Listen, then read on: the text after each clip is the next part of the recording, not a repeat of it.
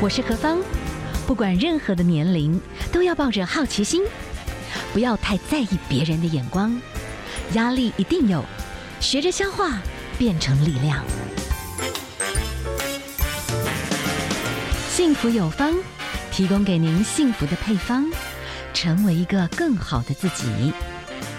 I will be better, renewed day by day.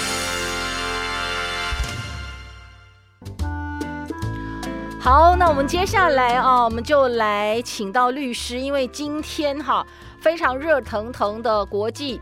这算娱乐新闻嘛？但是说实在，我也不完全觉得它是娱乐新闻，因为当时其中的一位人物曾经用 “Me Too” 女权的这个角色，但是后来我觉得，我觉得他对女权是我认为有点伤害，因为他后面发觉他才是一个很严重的家暴者哈，就是呃 Amber Heard 跟这个 Johnny Depp 的这个。目前的诉讼今天已经出现结果了。好啦，据说可能还会再上诉。我们现在哈访问到的是郑胜元律师，郑律师，您是同时之间又可以针对台湾的法律跟美国的法律，你其实都是很熟悉的，是吗？是的，我自己是台湾律师，我也是美国纽约的律师，美国加州的律师，是。同时，我也是经过法务部核可的外国法事务律师，我是全世界。据我所知啊，唯一第一个也是唯一一个可以在台湾同时做台湾跟美国法律业务的律师。那我擅长的领域都是台湾跟美国之间跨国的这些商务诉讼啊，或者说呃这些民事的纠纷，或者说这个呃跟身份财产有关的法律争议。好，那我们因为刚好今天有一个这样热腾腾的消息，等一下好，我们也可以就从一些好像都是名人曾经发生过的事情，有的时候你可能在美国结婚。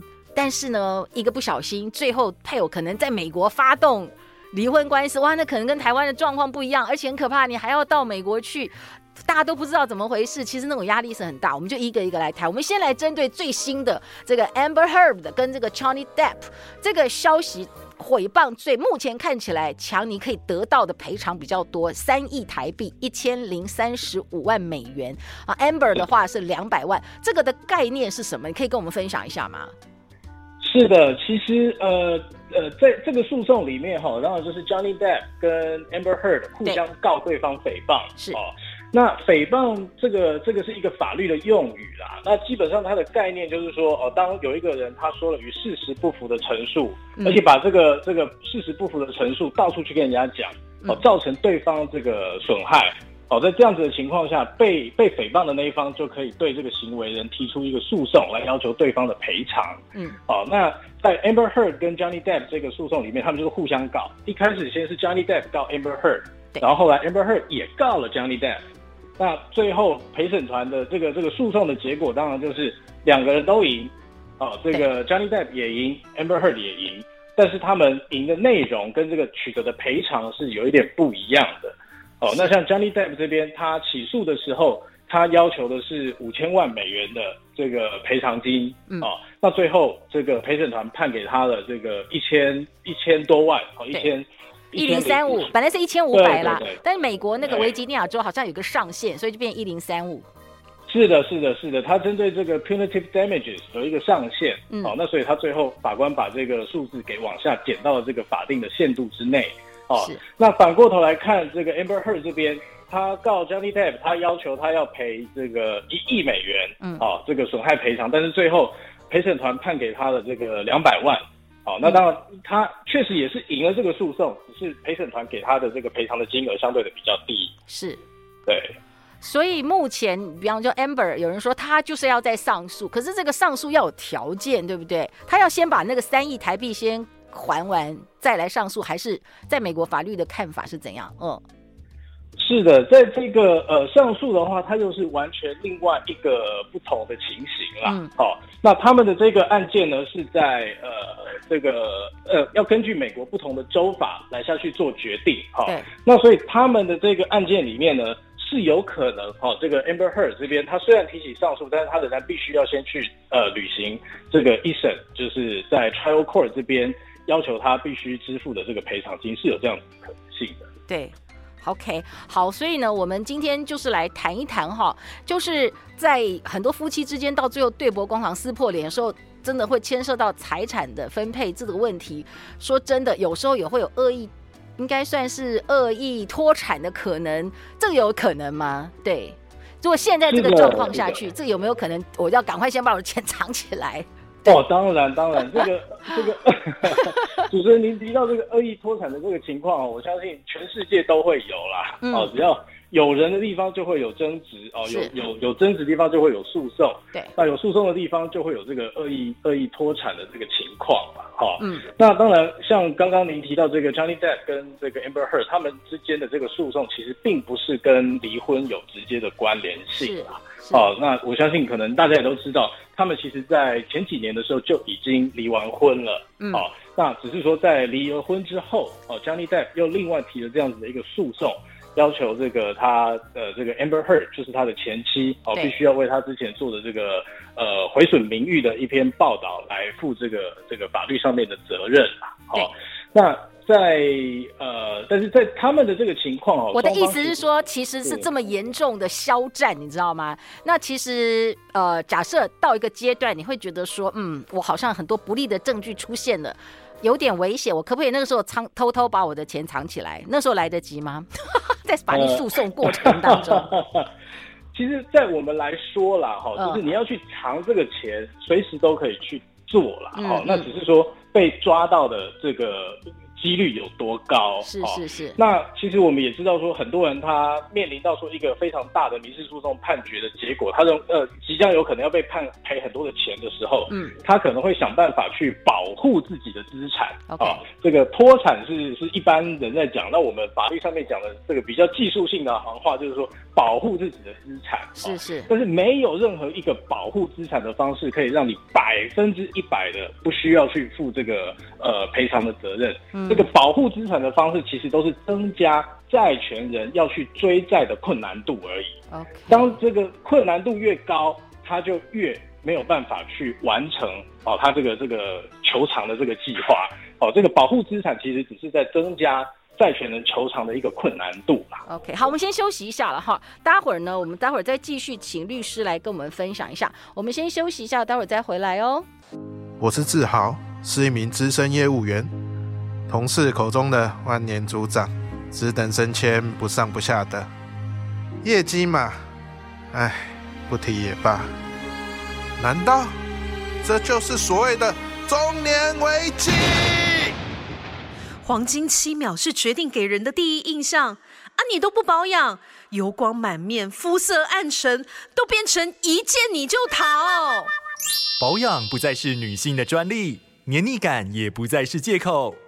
银河奇迹男士全能青春凝露，经得起考验的清爽感受，控油、保湿、紧致，一瓶搞定。现在就上幸福电台官网或拨打零八零零八一一七七七。银河奇迹男士全能青春凝露，帮你偷偷顾面子，大方赚银子。好，继续呢，回到我们的节目 FM 一零二点五幸福广播电台，幸福有方。好，接下来何方呢？我们要继续的访问到的是我们的郑胜元律师。哈，郑律师，我们呢从目前这样子的一个国际刚好很热腾腾的个应该是夫妻互告诽谤的一个案件，虽然呢现在哈已经有一个第一个阶段的结果，可是你就可以知道说，其实夫妻真的在出现感情的问题的时候，如果中间又有经钱上面这个很大的诱因，哇，就有很多攻防战。好，我们要从一些过往的一些经验，我可以请教一下律师哈。有一些人哈，真的突然很浪漫，跑到那个 Las Vegas，听说那边你想结婚就哎，马上就有个牧师就出现，然后你就结婚。可是你到底是美国人，或者说你其中有一方是美国人，哎，万一到时候离婚会有什么问题呢？是主持人问的这个问题非常的好哈。就是呃，大家会觉得说，在一个呃很浪漫的一个地方，尤其像例如说像 Las Vegas 在这个地方结婚，哦，感觉非常的浪漫。那也可以在国外登记注册，好，那但是像这样子的一个做法，哈，嗯，除非他们原本就有需要在美国登记结婚，好，那当然这个就另当别论。只要他们单纯的就是，例如说两个台湾人，啊，他今天飞去那边，在玩的过程当中很方便，然后就登记结婚了，嗯，之后就回到台湾来居住。日后万一他们需要离婚的时候，很有可能会发生美国的婚离不成的情况。虾米意思？哦、他们在美国当时一个任性，哈，呃，很很浪漫。你不是美国人，可是你可以在那边这样结婚吗？可以，可以啊，可以。你就算外国人，你也可以在，也可以在美国当地结婚。嗯，但是呢，美国他们的离婚的这个法律制度跟台湾有一点不一样。在台湾，你只要夫妻双方假设大家协议好要离婚，那我们不用上法院，哦，我们就找了证人去户政机关就办个离婚登记，好，这个基本上法这个婚姻的法律关系就可以解除掉。嗯，但是很不幸的。美国没有这一个模式，哦，美国就算双方夫妻双方讲好要离婚了，哎，抱歉，你还是得走法院的程序，要法院认可同意你们离婚，才可以让你们离婚。好，那要上法院会碰到一个什么问题呢？就是管辖权的问题。假如你今天是居住在，例如说 Las Vegas 当地的这个夫妻，当然要让美国法院取得管辖权不会是一个问题。嗯，但是假如你是住在台湾的两个台湾人。想要在 Las Vegas 启动这个离婚程序，就有可能发生美国法院不会受理你的案件，除非哦夫妻的一方可能要搬到这个美国那边去住个三五个月、半年、一年的。哇，所以所以这个是会造成一些很多很多人他在。结婚当下没有意想到的一个副作用跟跟这个后果啦，嗯，是这样子的一个情形。哇，我还得到那边住满三五个月，证明说，哎，我有在那边居住权，我才能启动离婚就对了，把美国的这个婚也给他处理掉就对了。是的，是的，而且这个情况其实在疫情之后也很也很常见。例如说，他们可能夫妻俩当初是在美国哦这边结婚，那准备要在美国这边开创他们的这个事业。生了小孩，嗯，但是因为疫情的关系，他们可能搬回来台湾住。搬回来台湾住之后呢，可能在就就夫妻之间发生一些摩擦，就想要离婚，嗯。但是很不幸的，他们当初的婚是在，例如说美国加州结的，他们现在全家人都住在台湾，他们就会碰到一样的情况。哦，除非有一个人要搬回去美国加州住个半个月，啊、哦，对不起，半年。哦，不是半个月，半个月好解决哦，半年很困难呢。是的，是的，是的，他们就会碰到这样子的情形吧。哇哦，所以。所以朋友啊，婚母汤我被给哈，你到美国去那个浪漫那个拉斯维加斯，你最好要小心。好，那还有一个哦，有些时候我们有看到一些名人，就是哎，后来才发觉原来他的配偶哈是美国人，有美国籍，但现在不知道是在哪边结婚。可是因为比较女方比较有钱，然后男方其实啊、哦、可能有劈腿什么的。好了，女方要诉请离婚，但是哇，美国的法律好像比较保护。保护配偶，那个男生虽然他其实有过失，可是他好像还是可以好好的吃一大口女方的财富，可以这样讲吗？是的，可以这样子理解是没有错的。那在美国的这个离婚程序哈，或者说在这个赡养费的规定上面，嗯、跟台湾都有蛮大的一个不同的地方啦。是是。那像台湾，你假如说离婚的过程当中，呃，会跟会扯到钱的，大概就是不外乎就是第一个。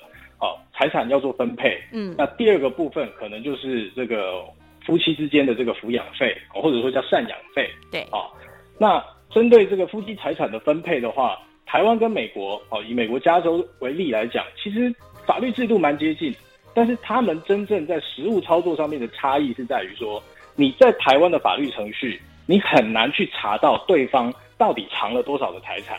嗯，哦，因为台湾的法律制度并没有给你一个很强而有力的工具可以去查到对方的财产。嗯，但是美国，哎，他们的法律程序就是给你诉讼当事人有一个很强而有力的手段，你可以去挖对方的财产。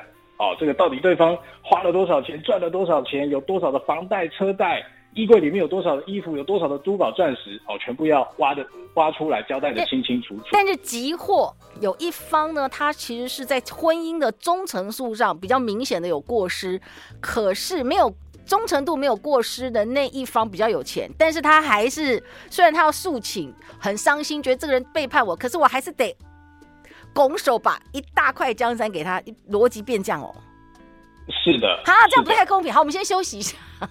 我们等一下啊，最后一段我们待会再来请教，就综合这些事情，就是哎，我们要呃，如果说是这个呃，有你要跟美国籍的朋友结婚的话，那你要大概怎么样？或者就有些人，如果你条件比较好，哎，是不是说婚前协议要签一下？啊，怎么样签比较不伤和气？综合这些问题，我们等一下再请我们的律师跟我们分享一下，好不好？我们先休息一下哦，好。听见幸福听见知足，为你守护是一种祝福。前方的路也许迷糊，陪伴你走向幸福。听见改变就在这一天。，FM 一零二点五，心听见幸福。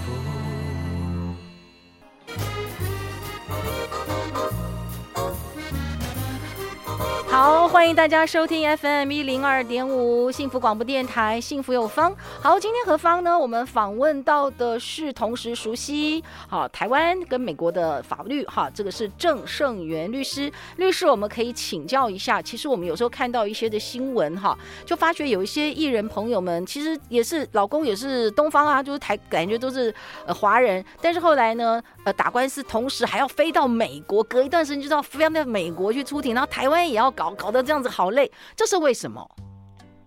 是您提到的这种情况哈，嗯、通常就是他们可能在美国也有登记结婚，是。啊，那他们一旦要进入这个离婚的这个程序的时候，那因为美国这边他一定要经过法院的程序，啊、嗯，所以他可能必须人就必须要飞到美国去，嗯，那所以我也奉劝哦，就是大家听众朋友，好，单纯就好，只要大家都是在台湾生活居住的人，好，那我们就不要。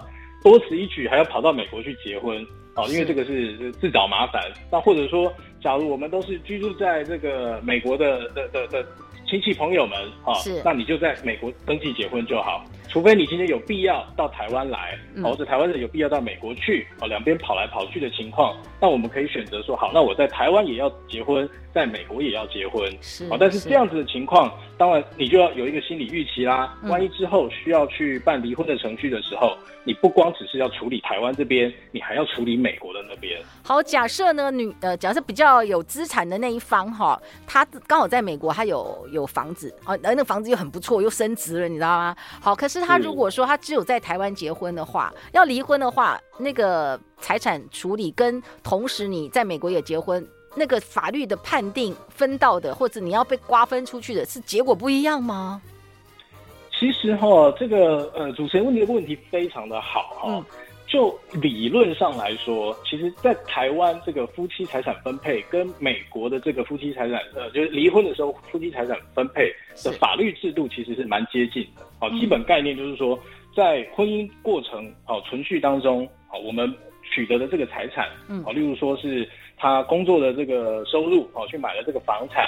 好，那夫妻双方一起去去取得这个这个财产，这样子的财产会被认为是夫妻的共同财产。好，那双方在离婚的时候都可以去主张一个权利，可以去做一个一个这样子的分配。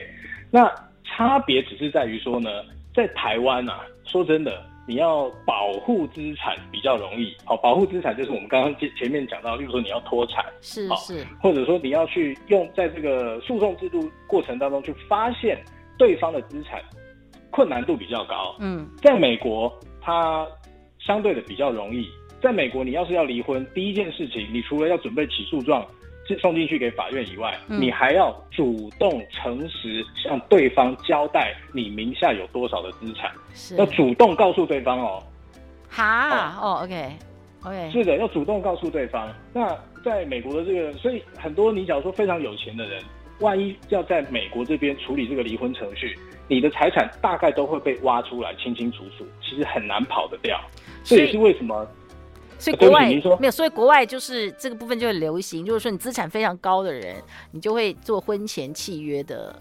是的，就是先写好这样子。哦，对对对，所以很多这些名呃政商名流啊，嗯、就是只要其实。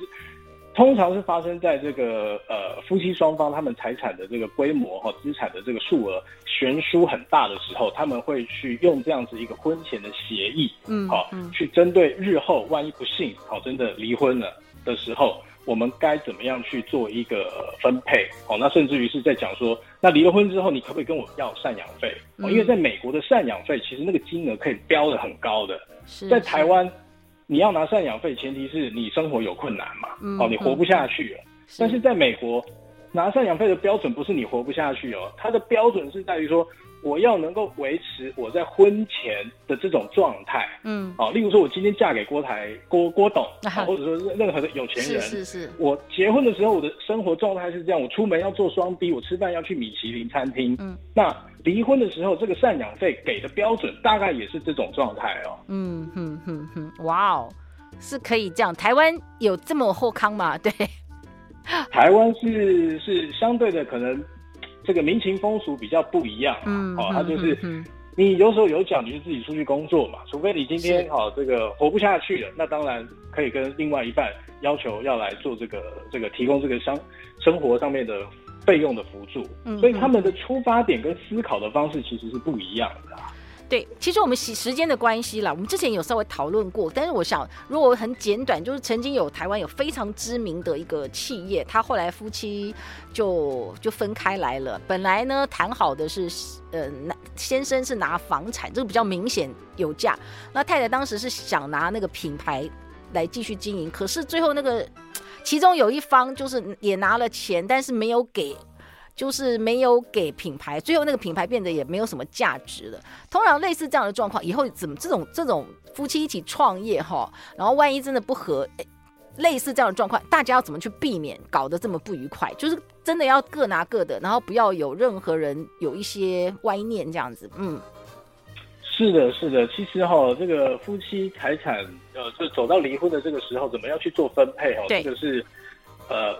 古今中外哈，台湾跟美国哈，我相信世界任何地方都是一个非常困难的问题啦。嗯、哼哼，那我觉得在台湾，真的大家有一个特别要注意的地方，就是说，因为台湾你可以用协议离婚的方式就把这个婚姻关系结束掉，意思就是说，我们两个人讲好要离婚，去户政机关带个证人去办一办就结束了。嗯，那这你假如是用这种方式去处理离婚这个问题的话，很多时候有很多的呃比较细。比较细致的问题，其实你还没思考那么清楚，嗯，你就就就就签下去了，就离了，嗯，好，所以我会建议是说，在离婚之前，好，双方拿个白纸，拿个白纸出来，把要分的财产，好，这个大家写清楚，嗯，好，算清楚。当然，这个说我在这边说容易啦，实际上要做可能不是那么简单啦，好，但是我的意思就是说，提醒大家。要想清楚，到底要去做什么样的分配，嗯，把哪些财产要怎么去分，好，白纸黑字的写下来，这样子大家日后比较有凭有据嘛，也不会说时间久了忘记了。那其中，比方说有人他是要公司嘛，对不对？所以他可能也要很清楚的请律师来写这个所有的实职公司的管理的权利是不是什么章啊什么的，或者是什么的，都要什么时候交接清楚，这个都要写得很清楚就对了。是的，是的，是的，嗯、而且有有的时候，你甚至于还要去要求说，哎，从什么时间点以后，嗯、哦，你不可以大笔的动用公司的资金，是对不对？你可以想象一种情况嘛，我今天跟你说好，我要离婚，我要把公司给你，嗯，哦，讲完之后，我下个礼拜把我公司银行所有的现金全部转出去，嗯，那你就算拿到这个公司，也只是个空壳而已啊，是是，对不对？所以其实会有很多细致的问题要再去进一步去思考。是因为今天时间的关系哈，我们只能真的把一些好像之前知名的一些个案，然后我们只能做一些点状的哈，请我们的律师郑胜元律师来跟我们的分享。谢谢你跟我们的分享哦，谢谢。不客气，不客气，我的荣幸。谢谢方主持人，谢谢，谢谢，拜拜。用竹筷子卷起的麦芽糖，金黄纯粹的甜蜜，是儿时的幸福。成熟以后，懂了咖啡苦涩的甘甜，就像人生努力过后的累积。FM 一零二点五，幸福广播电台，陪你走过每个苦涩甜蜜的岁月。